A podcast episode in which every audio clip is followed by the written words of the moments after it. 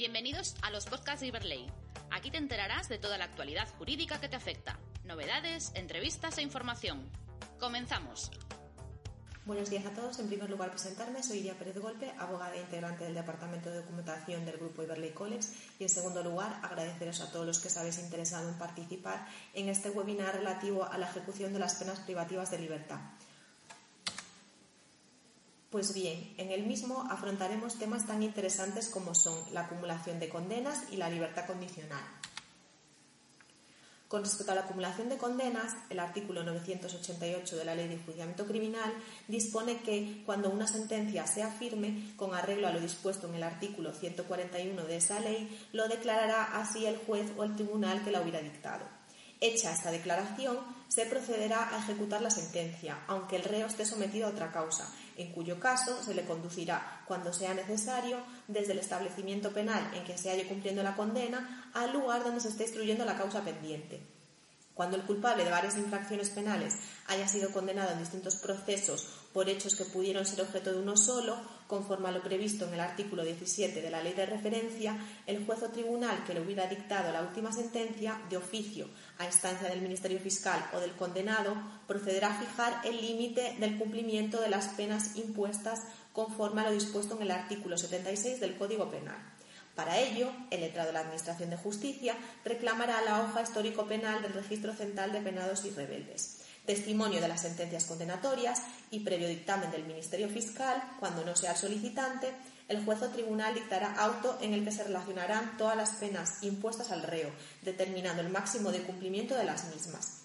Contra tal auto, pondrá el Ministerio Fiscal y el condenado interponer recurso de casación por infracción de ley. En otras palabras, una vez se declare la firmeza de la sentencia, se procederá a su ejecución aunque el penado se encuentre sometido a otra causa, y en ese supuesto se conducirá al reo, cuando sea necesario, desde el establecimiento penal donde cumpla condena al lugar donde se esté instruyendo la causa pendiente. Así, según la sentencia del Tribunal Supremo número 426-2016 de 29 de mayo, el párrafo tercero del antedicho artículo, al fijar las reglas para la refundición de condena, parte de la hipótesis de que, los delitos conexos hayan sido enjuiciados con independencia, y este hecho se ha advertido cuando las sentencias dictadas sean ya firmes. En definitiva, las reglas de conexión procesal están al servicio de un enjuiciamiento más ágil y conveniente, orientado a evitar que hechos de similar naturaleza puedan tener como desenlace pronunciamientos contradictorios. Pero la inobservancia de esas reglas tiene como regla general un alcance relativo, si se pretende lanzar su vigencia con dictados de relieve constitucional. Además, en su sentencia número 792-2017 de 11 de diciembre, expone que el juez o tribunal que acordará la referida acumulación será el que hubiese dictado la última sentencia. Ello implica que son acumulables todas las condenas por delitos que no estuviesen ya sentenciados en el momento de la comisión del hecho que ha dado lugar a esta última resolución, con independencia de que tuviesen analogía o relación entre sí pues todos ellos podrían haber sido enjuiciados en un solo proceso. ¿Cuándo se entenderá que una sentencia es firme? De acuerdo con lo dispuesto en el artículo 141 de la Ley de Enjuiciamiento Criminal, las sentencias son firmes cuando no quepa contra ellas recurso alguno, ordinario ni extraordinario, salvo los de revisión y rehabilitación. ¿Y qué dispone el artículo 17 de la Ley de Enjuiciamiento Criminal según el apartado primero del artículo 17 del texto legal de referencia, cada delito dará lugar a la formación de una única causa. Sin embargo, los delitos conexos se investigarán y enjuiciarán en la misma causa, cuando la investigación y la prueba en conjunto de los hechos resulten convenientes para el esclarecimiento de los mismos y la determinación de las responsabilidades procedentes, excepto cuando suponga excesiva complejidad o dilación para el proceso efectos de atribución de jurisdicción y de la distribución de la competencia, se estimarán delitos conexos los cometidos por dos o más personas reunidas, los cometidos por dos o más personas en distintos lugares o tiempos si hubiera procedido concierto para ello, los cometidos como medio para perpetrar otros o facilitar su ejecución, los cometidos para procurar la impunidad de otros delitos, los delitos de favorecimiento real y personal y el, blanqueo de capitales respecto al delito antecedente y los cometidos por diversas personas cuando se ocasionen lesiones o daños recíprocos. Ahora bien, Podrán ser enjuiciados en la misma causa a instancia del Ministerio Fiscal si la investigación y la prueba en conjunto de los hechos resultan convenientes para su esclarecimiento y para la determinación de las responsabilidades procedentes, excepto cuando suponga excesiva complejidad o dilación para el proceso los delitos que no sean conexos pero que hayan sido cometidos por la misma persona y tengan analogía o relación entre sí, cuando sean de la competencia del mismo órgano judicial. En este sentido, la conexidad, tal y como dispone la sentencia de nuestro más alto tribunal, número 265-2018 de 31 de mayo, es una herramienta procesal que puede definirse como el vínculo que presentan dos o más delitos que determina que en virtud de las circunstancias subjetivas u objetivas previstas por la ley pueden ser juzgados en la misma causa, siempre que resulte conveniente por razones materiales y procesales.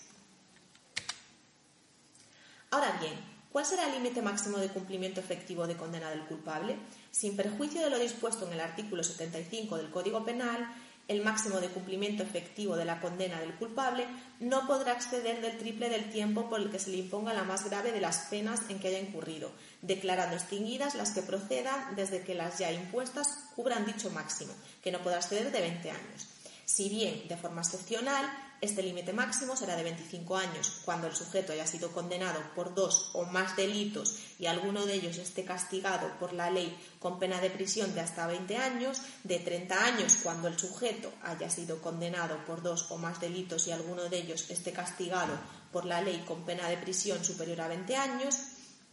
40 años cuando el sujeto haya sido condenado por dos o más delitos y al menos dos de ellos estén castigados por la ley con pena de prisión superior a 20 años y cuando el sujeto haya sido condenado por dos o más delitos referentes a organizaciones y grupos terroristas y delitos de terrorismo de la sección segunda del capítulo séptimo del título 22 del libro segundo del Código Penal y alguno de ellos esté castigado por la ley con pena de prisión superior a 20 años. Si el sujeto ha sido condenado por dos o más delitos y al menos uno de ellos esté castigado por la ley con pena de prisión permanente revisable, se estará lo establecido en los artículos 92 y 78 bis del Código Penal. Por último, dicha limitación será aplicable aunque las penas hayan impuesto en distintos procesos cuando lo hayan sido por hechos cometidos antes de la fecha en que fueron enjuiciados, los que, siendo objeto de acumulación, lo hubieran sido en primer lugar. A tenor de lo anterior, la doctrina de la Sala de lo Penal del Tribunal Supremo ha adoptado un criterio favorable al reo en la interpretación del requisito de conexidad, que exigen los artículos 988 de la Ley de Enjuiciamiento Criminal y 76 del Código Penal para la acumulación jurídica de penas, al estimar que, más que la analogía o relación entre sí, lo relevante es la conexidad temporal, es decir, que los hechos pudiesen haberse enjuiciado en un solo proceso, atendiendo al momento de su comisión, tal y como expresa su sentencia número 792-2017 de 11 de diciembre. En este sentido, como podéis ver en la diapositiva, existen diversos acuerdos del Pleno no jurisdiccional de la Sala Segunda del Tribunal Supremo. A título ilustrativo podemos destacar el de 20 de enero de 2015, el de 3 de febrero de 2016 y, por último, el de 27 de junio de 2018. Es sumamente ilustrativa la sentencia del Tribunal Europeo de Derechos Humanos dictada en el caso del río Prada contra España. Para mayor comprensión de la misma y para poneros en antecedentes, es importante que brevemente expliquemos las circunstancias del caso. Pues bien, la Audiencia Nacional condena a la demandante a más de 3.000 años de prisión por la comisión de delitos cometidos entre 1982 y 1987, por la comisión de delitos como, entre otros, delitos de pertenencia a una organización terrorista, tenencia ilícita de armas, tenencia de explosivos, falsificación de documentos oficiales, falsificación de documento de identidad, delito de estragos, delitos por lesiones graves, delito de atentado, delito de asesinato o delito de terrorismo. Más tarde, la Audiencia Nacional entiende que es posible la acumulación de penas en virtud del artículo 988 de la Ley de Enjuiciamiento Criminal en relación al apartado segundo del artículo 70 del Código Penal de 1973, vigente en el momento de la comisión de los hechos, estableciendo una duración de 30 años de prisión como límite máximo. Así, la Audiencia Nacional establece como fecha de liquidación de condena el 27 de junio de 2017. Por el contrario, el Centro Penitenciario de Murcia, donde se encontraba cumpliendo condena la demandante, propone como fecha de puesta en libertad el 2 de julio de 2008, estimando los 3.282 días de remisiones de pena por el trabajo realizado por la misma en prisión desde 1987. Y literalmente dice, se desprende de los documentos sometidos al Tribunal Europeo de Derechos Humanos por el Gobierno que a la demandante se le había concedido redenciones de, de penas ordinarias y extraordinarias en virtud de las decisiones tomadas por los jueces de vigilancia penitenciaria, en primera instancia y por las audiencias provinciales en apelación, en los años 1993, 1994, 97, 2002, 2003 y 2004, por trabajos de conservación en el centro penitenciario, en su celda y en los espacios comunes, así como por el hecho de cursar estudios universitarios. No obstante, la Audiencia Nacional rechazó la referida propuesta y solicitó a las autoridades penitenciarias fijar otra fecha de puesta en libertad en base a la referida jurisprudencia denominada Doctrina Parot, basada en la sentencia del Tribunal Supremo número 197-2006 de 28 de febrero en virtud de la cual los beneficios penitenciarios y las redenciones de pena ya no se debían computar sobre el límite máximo de 30 años, sino sucesivamente sobre cada una de las penas pronunciadas. Y especificó que esta eh, jurisprudencia no se aplicaba más que a las personas condenadas según el Código Penal de 1973 y a los justiciables según el apartado segundo del artículo 70 de este texto. Señalando que la demandante se encontraba en esta situación, decidió que su fecha de puesta en libertad debía ser modificada Posteriormente, la demandante interpuso recurso de súplica alegando que la aplicación de la referida sentencia del Tribunal Supremo vulneraba el principio de no retroactividad de las normas penales que sean menos favorables al acusado, puesto que, en vez de computarse sobre la condena cuyo límite máximo de cumplimiento eran de 30 años, las redenciones de pena por trabajo en prisión lo serían a partir de entonces sobre cada una de las penas pronunciadas. Ahora bien, la Audiencia Nacional dictó auto basado en una nueva propuesta del centro penitenciario, fijando el 27 de junio de 2017 como fecha definitiva de puesta en libertad de la demandante. Luego, la demandante interpone recurso de súplica contra la anterior resolución, siendo este desestimado por la Audiencia Nacional, precisando que la cuestión que se planteaba no trataba del límite máximo de las penas de prisión, sino de las modalidades de cómputo de los beneficios penitenciarios de dichas penas, con el fin de determinar la fecha de puesta en libertad y añade que los beneficios penitenciarios se debían desde entonces computar en relación con cada una de las penas tomadas individualmente. En fin, estimó que no se había infringido el principio de no retroactividad, ya que se había aplicado la ley penal que estaba en vigor en el momento de su aplicación. Asimismo, la demandante interpone recurso de amparo ante el Tribunal Constitucional, aduciendo la prohibición de discriminación, el principio de igualdad, el derecho a la libertad, el derecho a la tutela judicial efectiva y el principio de legalidad. Sin embargo, dicho tribunal declara la inadmisibilidad del recurso razonando la falta de trascendencia constitucional. Por último, en fecha de 3 de agosto de 2009, la condenada interpone demanda contra España ante el Tribunal Europeo de Derechos Humanos, basándose en el artículo 34 del Convenio para la Protección de los Derechos Humanos y de las Libertades Fundamentales. En particular, alegaba que su mantenimiento en prisión desde el 3 de julio de 2008 desconoce las exigencias de legalidad y de respeto al procedimiento establecido en el artículo 5 del antedicho convenio. Se quejaba además de la aplicación, a su parecer, retroactiva de un cambio de jurisprudencia del Tribunal Supremo producido después de su condena, lo que implicó una prolongación de casi nueve años de su pena de privación de libertad.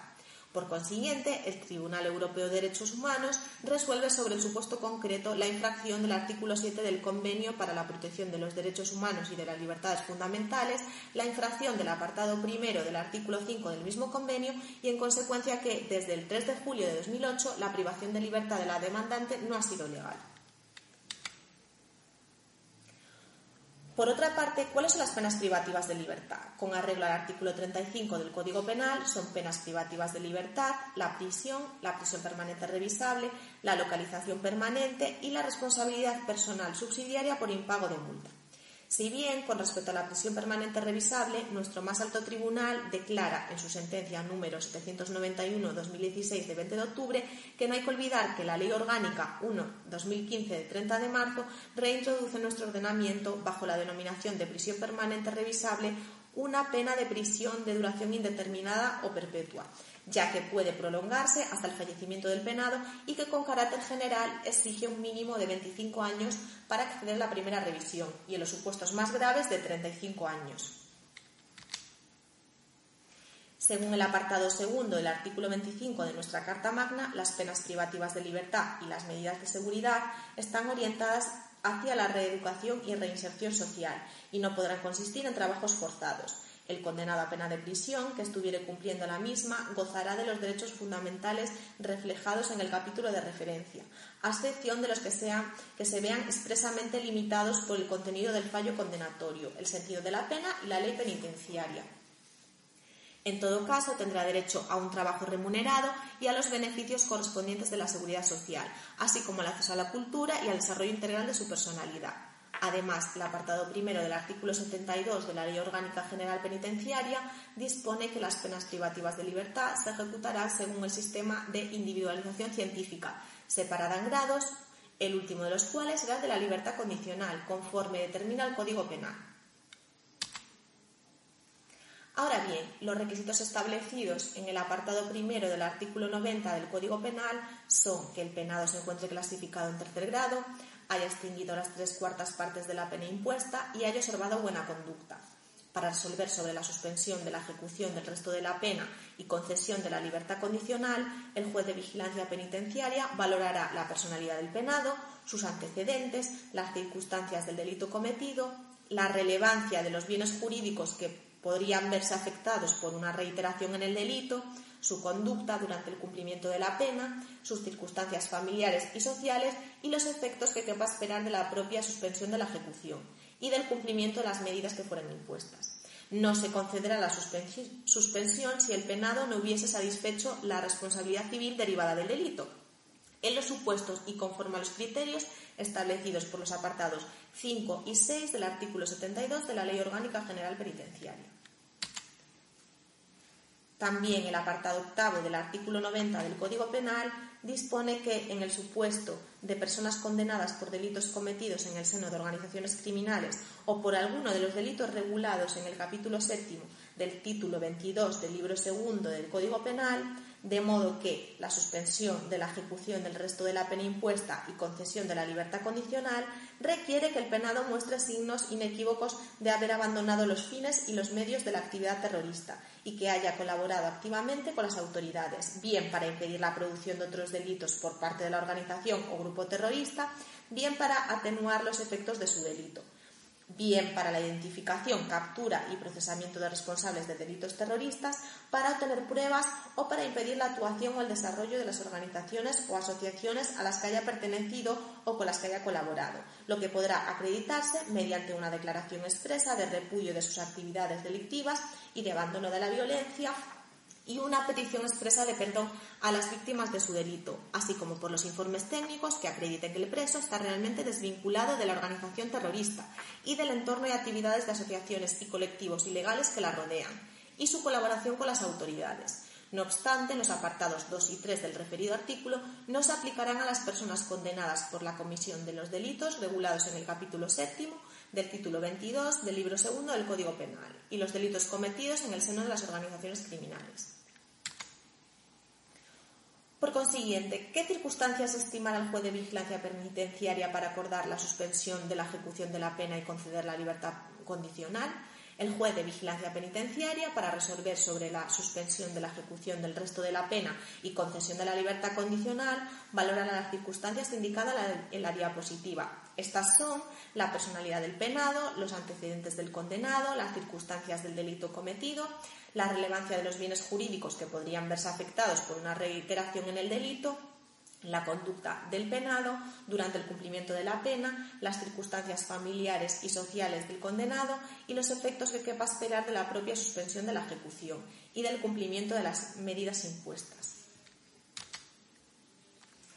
Asimismo, el juez de vigilancia penitenciaria podrá acordar la suspensión de la ejecución de la pena que reste por cumplir y conceder la libertad condicional a los condenados que reúnan requisitos como la extinción de las dos terceras partes de su condena, el desarrollo de actividades laborales, culturales u ocupacionales, de forma continuada o con un aprovechamiento del que se haya derivado una modificación relevante y favorable de sus circunstancias personales relacionada con su actividad delictiva previa durante el cumplimiento de la condena y la acreditación del cumplimiento de circunstancias como que el condenado se encuentre clasificado en tercer grado y por último que el penado haya observado una buena conducta.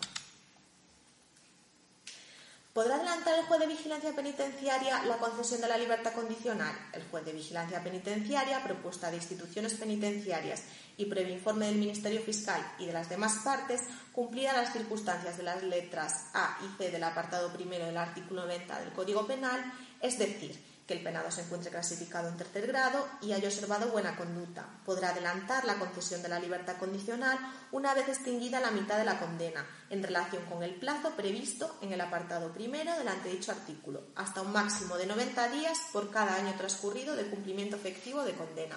No obstante, dicha medida requerirá que el penado desarrollara de forma continuada actividades laborales, culturales u ocupacionales y acredite la participación efectiva y favorable en programas de reparación a las víctimas o programas de tratamiento o desintoxicación en su caso. De manera excepcional, el juez de vigilancia penitenciaria podrá acordar la explicada suspensión y conceder la libertad condicional a los penados que se encuentren cumpliendo su primera condena de prisión, no supere los tres años de duración, hayan extinguido la mitad de su condena y acrediten que se encuentren clasificados en tercer grado, hayan observado buena conducta y durante el cumplimiento de su pena hayan desarrollado las citadas actividades laborales, culturales u ocupacionales sin embargo, no se aplicará este régimen a los penados por la comisión de un delito contra la libertad e indemnidad sexuales. ¿Podrá el juez de vigilancia penitenciaria denegar la suspensión de la ejecución del resto de la pena? Sí, el juez de vigilancia penitenciaria podrá denegar la suspensión de la ejecución del resto de la pena cuando el penado hubiera dado información inexacta o insuficiente sobre el paradero de bienes o objetos cuyo decomiso hubiera sido acordado, no de cumplimiento conforme a su capacidad al compromiso de pago de las responsabilidades civiles a que se hubiera sido condenado y facilite información inexacta o insuficiente sobre su patrimonio, incumpliendo la obligación impuesta en el artículo 589 de la Ley de Enjuiciamiento Civil. Asimismo, en el caso de delitos regulados en el título 19 del libro segundo del Código Penal, es decir, delitos contra la Administración Pública, podrá denegar la antedicha suspensión cuando el penado hubiera eludido el cumplimiento de las responsabilidades pecuniarias o la reparación del daño económico causado a la Administración a que se le condenara. ¿Podrá el juez de vigilancia penitenciaria modificar la decisión anteriormente adoptada? Sí, teniendo en cuenta la posible modificación de las circunstancias valoradas. El juez de vigilancia penitenciaria podrá modificar la decisión adoptada con anterioridad de acuerdo con el artículo 83 del Código Penal y acordar la imposición de nuevas prohibiciones, deberes o prestaciones y la modificación de las que ya hubieran sido acordadas o el alzamiento de las mismas. ¿Cuál será el plazo de suspensión de la ejecución de la pena restante? El plazo de suspensión de la ejecución del resto de la pena será de dos a cinco años. En todo caso, el plazo de suspensión de la ejecución y de libertad condicional no podrá ser inferior a la duración de la parte de pena pendiente de cumplimiento, que se computará desde la fecha de puesta libertad del penado.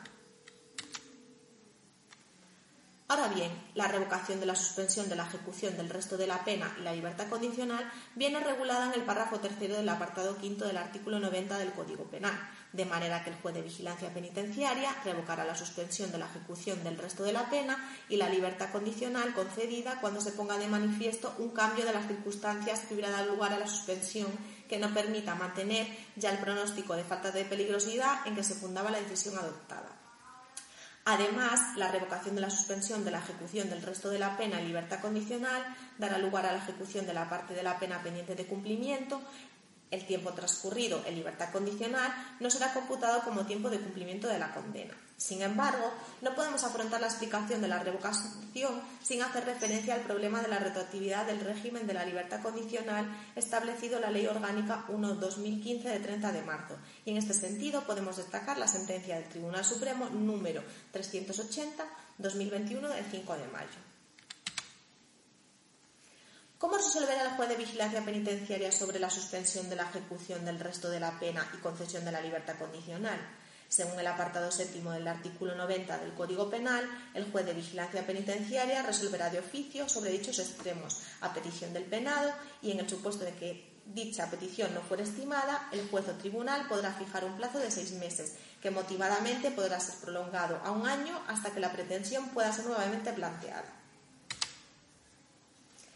En suma, podrán obtener la suspensión de la ejecución del resto de la pena y la concesión de la libertad condicional los penados en los que concurran las circunstancias que siguen. Para el caso de la libertad condicional de septuagenarios y enfermos muy graves con padecimientos incurables, haber cumplido la edad de 70 años o la cumplan durante la extinción de la condena. Reunir los requisitos exigidos en el artículo 90 del Código Penal, estos son que se encuentre clasificado en tercer grado, haya observado buena conducta durante el cumplimiento de su pena, hayan desarrollado actividades laborales, culturales u